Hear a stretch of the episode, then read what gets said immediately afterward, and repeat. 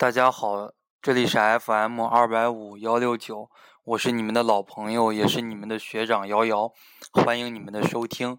今天呢，要给大家聊到一个话题，什么样的一个话题呢？就是不要过多的想毕业之后的事情，好好的想一想脚下的事情就好了。为什么这么说呢？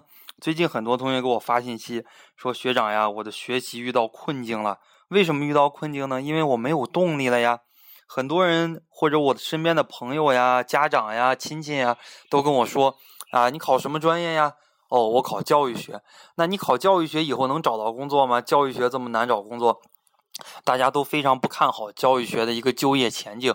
那这个同学问我了：“那学长，教育学是不是很难就业呀？”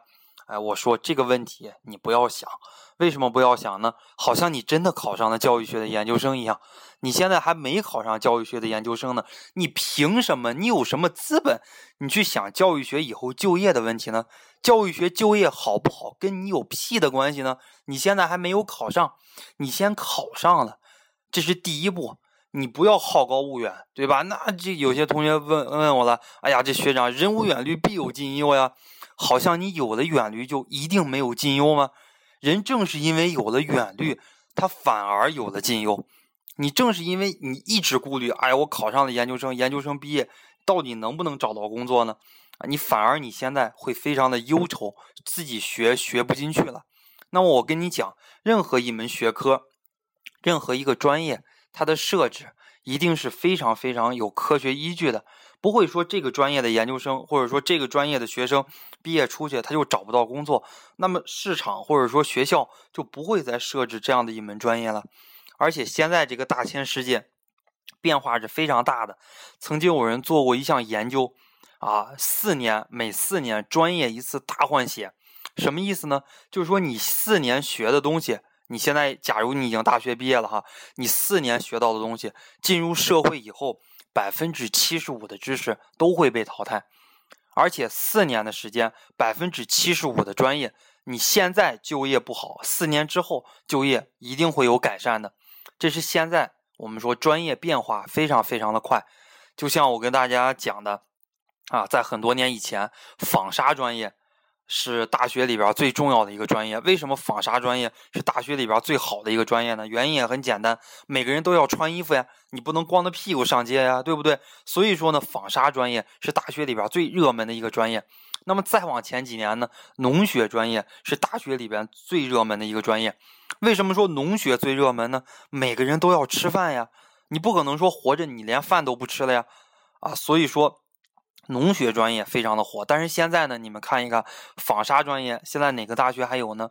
你们看一看农业大学，当然了，除了中国农大以外，那其他的乱七八糟的那些农业大学，基本上就是低端啊，低端货的一个代名词。一说，哎，你在哪个学校啊？我在什么什么农业大学啊，在农业大学学的啥专业啊？我学的是农学。哎，你一个女孩子家家的，或者说一个小子学农学干嘛呀？以后下地受苦，这就是一个低端的代名词。是吧？这个时间可以说它的一个跨度也没有多大，几年、十几年、几十年的时间，一个专业就成了一个大换血。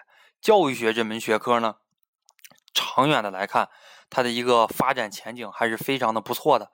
在西方的一些主流国家，教育学、心理学是每个人的必修课。就是你上了这个大学之后，就像我们的大学，什么是必修课呢？政治是必修课，英语是必修课。在西方国家，那不是这样的。在西方国家，教育学和心理学和我们的政治、英语有同等重要的地位。你没有看哪个大学政治老师或者英语老师失业了？同样，你学教育学和心理学，在西方国家，这是最好找工作、最热门的一种职业。那么呢，中国社会现在很多985院校。也开始开设这个教育学和心理学专业，作为大学的一个必修课。比方说，我知道的像南开大学、中国人民大学这样的学校已经开设了。那么，在不久的将来，我估计也许用不了四年，在中国所有的大学，教育学和心理学都会成为必修课。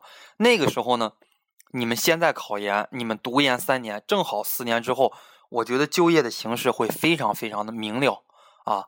我觉得至少在我毕业的时候还有两年。这个就业形势就已经非常的明了了。国家对于教育学和心理学这几年越来越重要了。原因也很简单，你学会了教育学，首先呢，你会自我教育，你还会教育下一代。啊，你学会了心理学，你就不会像药家鑫呀、马加爵似的，把这个室友呀、把朋友，或者说把这个陌生人都给害死。你的心理就不会有这种不健康的事情发生了。这是我们说的啊，要走好脚下的这一步。你先要考上研究生啊，研究生你不管学什么专业，他的就业面呀，他肯定要比本科生要强很多，对吧？不要想着这个。读完了这个研究生出来，依然找不上工作，依然找不上工作，这就是你能力的问题了。我跟我实话实说哈，教育学就拿前几年来讲，它的就业形势不是很好。但是呢，即使就业形势不好，每个学校学教育学的研究生，总有年薪几十万、上百万的啊，总有年薪几十万、上百万的，也总有找不上工作的。你说大家不都是一个学校的吗？都是学教育学的吗？那你说为什么人家年薪可以拿到几十万，你就找不上工作呢？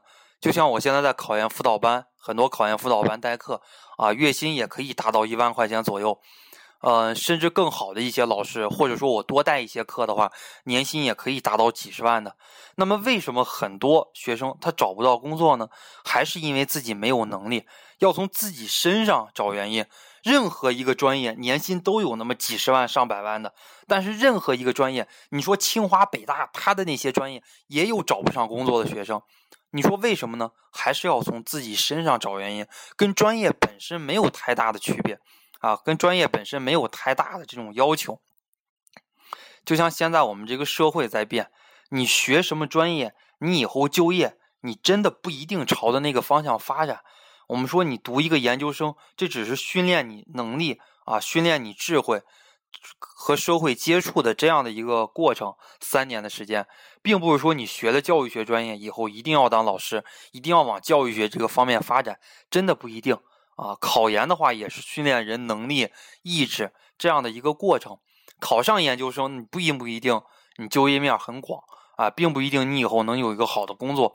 相反，我经常跟学生说，尤其是经常跟我的学生说，啊，我不要求你们每个人都很优秀，不要求你们每个人都考上研究生，但是我要求什么呢？我要求你们每个人都要做一个有个性的人。你们如果有了个性，以后一定可以在这个社会上立于不败之地。这句话真的很应验啊！我去年带的很多学生考上了研究生，现在的话出去找工作也是一鼻子碰灰。